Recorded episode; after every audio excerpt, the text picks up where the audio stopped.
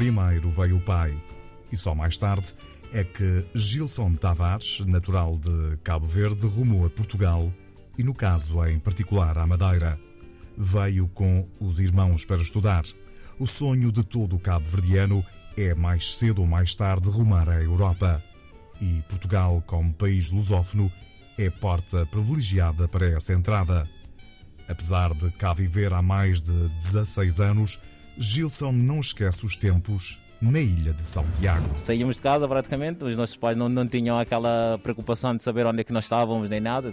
Como é óbvio, nunca saíamos muito longe de casa, mas não tínhamos muita preocupação, brincávamos à vontade com amigos, conhecíamos todos e foi uma infância muito feliz. Apesar da liberdade e da felicidade da infância, o jovem cabo-verdiano reconhece que o dia a dia para quem lá vive não é nada fácil. Nós vivemos basicamente do, hum, do que nós escolhemos. A nível de monetário, na, na altura, hoje em dia não, também não sei dizer muito bem, mas na altura a nível monetário não, não se tinha muito. Tínhamos agricultura, íamos à pesca e basicamente é um dia de cada vez. Nós tínhamos sempre, sabíamos que naquele dia tínhamos para comer, não sabia no, no outro dia como aqui ia, aqui ia correr. Basicamente a gente vivia dia, dia a dia. E são estas dificuldades que fazem, segundo Gilson Tavares, com que o povo cabo-verdiano já nasça com a vontade de um dia sair. Eu acho que em Cabo Verde já hum, toda a gente, já desde o início, desde a infância, já, já pensa no futuro,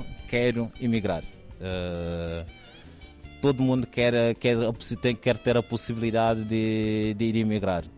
E, e, então desde muito cedo já se começa a arranjar maneira de vir pela escola, ver se tem familiares cá que possam tentar ajudar a vir e é basicamente, basicamente isso. À distância, olha para a sua terra natal e tem um desejo, um sonho.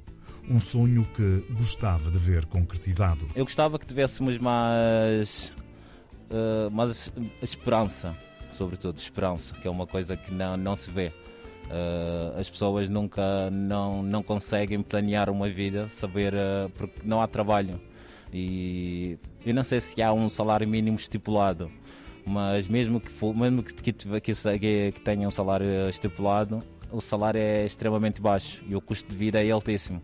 Eu, por exemplo, fui lá de férias e pus-me a pensar várias vezes como que eu vivia lá antes e como que as pessoas que estão lá conseguem sobreviver. Porque basicamente não é viver, é sobreviver. Porque eu fui lá, como é óbvio, tive uh, que me alimentar nos, nos, tempos que eu estive lá e fui, de, fui, fui fazer compras. E no instante eu gastei 10 mil escudos, que são 100 euros aqui em Portugal. Uh, para coisa de uma semana, uma semana e meia em alimentação.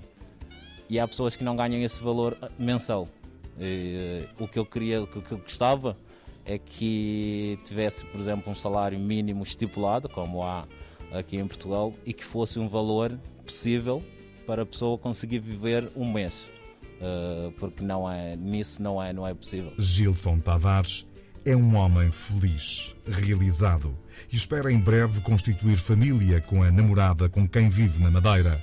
Mas, como qualquer outro imigrante, quer um dia regressar ao seu país. Aliás, existe sempre essa dualidade nos ilhéus: a de querer sair e também a de querer regressar. No início tinha dito, por exemplo, imagino todo, todas as pessoas têm o sonho de vir à Europa. Mas também todas essas pessoas nunca pensaram em vir para cá definitivamente. Todo mundo quer vir aqui construir uma vida e regressar no futuro.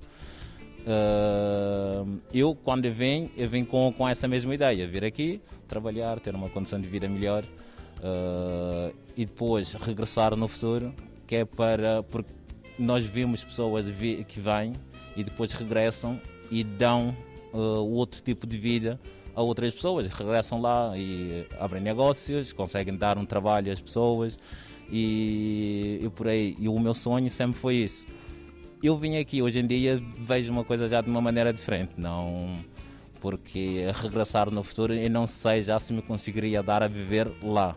Mas como é óbvio, por exemplo, imaginemos se hoje alguém chegasse ao meu pé e dissesse, dissesse-me assim uh, vai para Cabo Verde trabalhar tendo exatamente as mesmas condições que tem aqui a nível monetário. Eu ia na hora, nem pensava duas vezes.